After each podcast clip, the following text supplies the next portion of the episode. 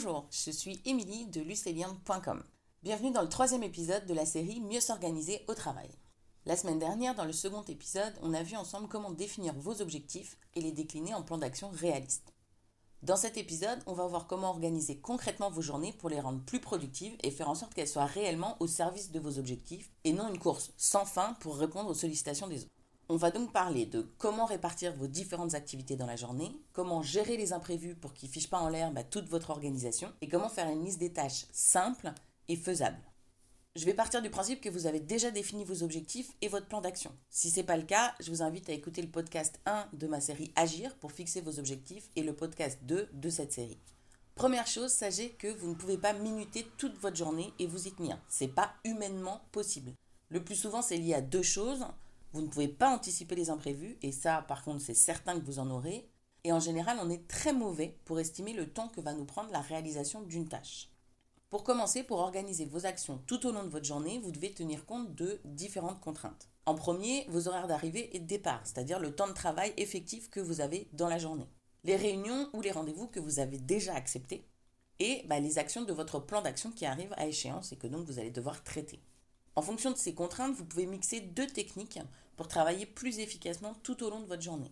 La première, c'est déterminer la chronologie de vos actions en commençant la journée par vos actions prioritaires et ensuite au fur et à mesure en faisant les actions de moindre importance.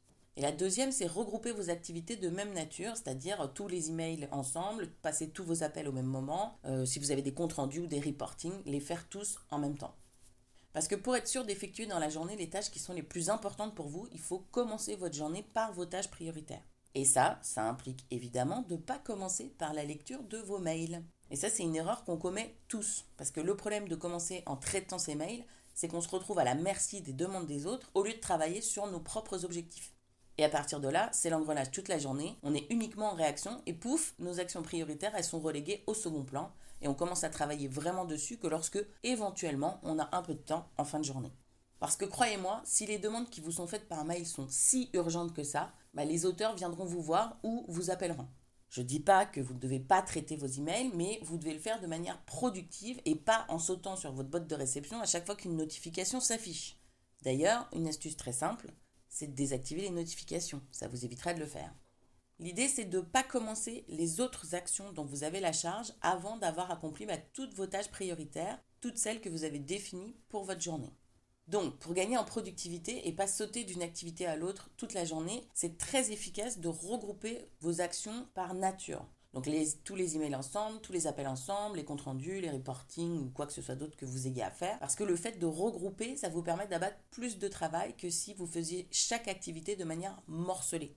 Et en plus, comme on n'a pas la même énergie à chaque moment de la journée, essayez de déterminer bah, les moments où vous en avez le plus pour les réserver à vos actions prioritaires parce qu'elles demandent souvent de la concentration et de la réflexion. En général, euh, nos pics d'énergie se situent le matin avant 11h et souvent l'après-midi après 15h. Mais bon, ça peut dépendre de chacun, donc essayez de prêter attention au moment où vous êtes le plus performant dans la journée pour y placer vos actions prioritaires. Et les moments où vous avez moins d'énergie, donc ça c'est souvent après le déjeuner ou en fin de journée, bah, utilisez-les pour des tâches moins exigeantes, donc comme le traitement des emails ou les appels. L'idéal pour gérer vos emails, c'est de prévoir deux sessions de consultation-réponse dans la journée à heure fixe. Par exemple, en fin de matinée et en milieu d'après-midi. Comme vous savez, il y a toujours des imprévus dans la journée que ce soit des éléments extérieurs qui ont un impact sur votre charge de travail ou des personnes qui vous sollicitent. Donc on dit en général que les imprévus, ça représente entre 20 à 30% du temps de travail de votre journée. C'est les moments où vous êtes interrompu, où on vous demande des choses. Donc vous devez en tenir compte et garder du temps disponible pour y répondre lorsque vous préparez votre liste des tâches.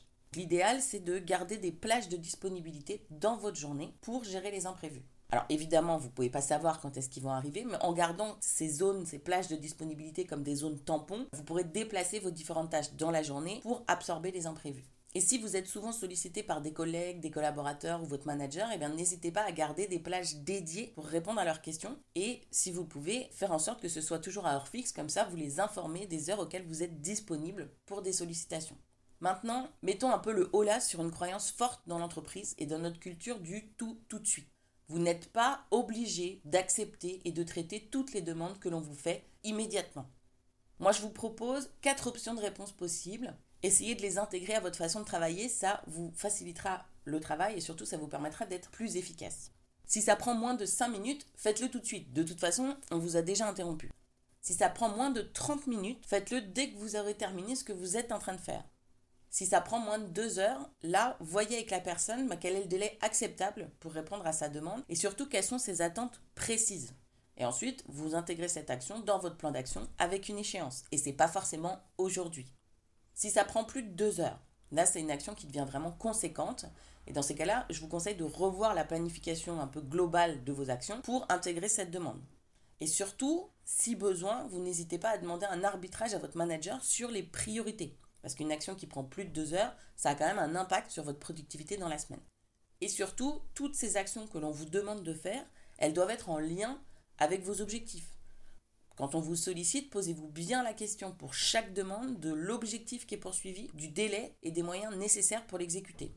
Et si ce n'est pas aligné avec vos objectifs, refusez. Alors poliment, bien sûr, mais refusez. Maintenant, parlons de comment établir une liste des tâches pour votre journée. Je l'ai déjà dit et je le répète, parce que pris dans le feu de l'action, on peut vite l'oublier. Votre priorité, c'est de travailler sur les actions qui sont en lien avec vos objectifs.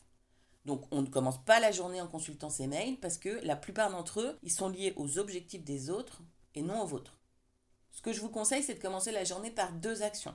Une première rapide, vous vérifiez votre agenda pour identifier les réunions et les rendez-vous que vous avez déjà planifiés dans votre agenda pour vous assurer que vous avez tous les éléments nécessaires pour y assister de manière constructive. Si ce n'est pas le cas, vous demandez des éléments supplémentaires ou vous annulez. Et si vous annulez, n'oubliez pas de demander à être inclus dans la liste de diffusion du compte-rendu. Deuxième action, là, c'est primordial de prendre le temps nécessaire pour le faire, c'est faire la liste des tâches de votre journée, toujours en lien avec vos objectifs. Donc votre liste des tâches, c'est une déclinaison de votre plan d'action. Donc pour la faire, vous sélectionnez les actions sur lesquelles vous voulez travailler aujourd'hui et vous les décomposez en tâches si nécessaire. Je vous rappelle, une action peut contenir plusieurs tâches. Une tâche, c'est le niveau de granularité le plus fin et on ne peut plus le diviser en différents éléments.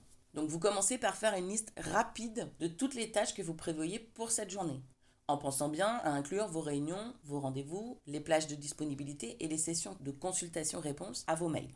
Ensuite, pour chacune de ces tâches, vous estimez sa durée et sa priorité. Et là, on ne fait pas priorité 1, priorité 2, non. On tranche et on fait une chronologie, c'est-à-dire on numérote les tâches en fonction de leur priorité. Une fois que c'est fait, arrive la partie difficile. Là, vous faites le total de toutes les durées des différentes tâches que vous avez mises sur votre liste et vous regardez si c'est réaliste par rapport au temps dont vous disposez dans la journée. Si, comme la plupart des gens, vous surestimez toujours ce que vous pouvez faire en une journée, bah, cette façon de procéder vous permettra ensuite de faire un arbitrage par rapport à la priorité donnée à chaque tâche pour ne garder que celle que vous pourrez effectivement faire le jour même. Essayez autant que possible d'avoir au maximum deux ou trois grosses tâches dans votre liste. Et ensuite uniquement des plus petites. Parce que si vous mettez trop de grosses tâches, vous ne pourrez pas les mener à bien dans la journée. Et une fois que votre liste est réaliste, vous commencez par ces grosses tâches, donc de 1 à 3 maximum, et vous essayez de les finaliser dans la matinée.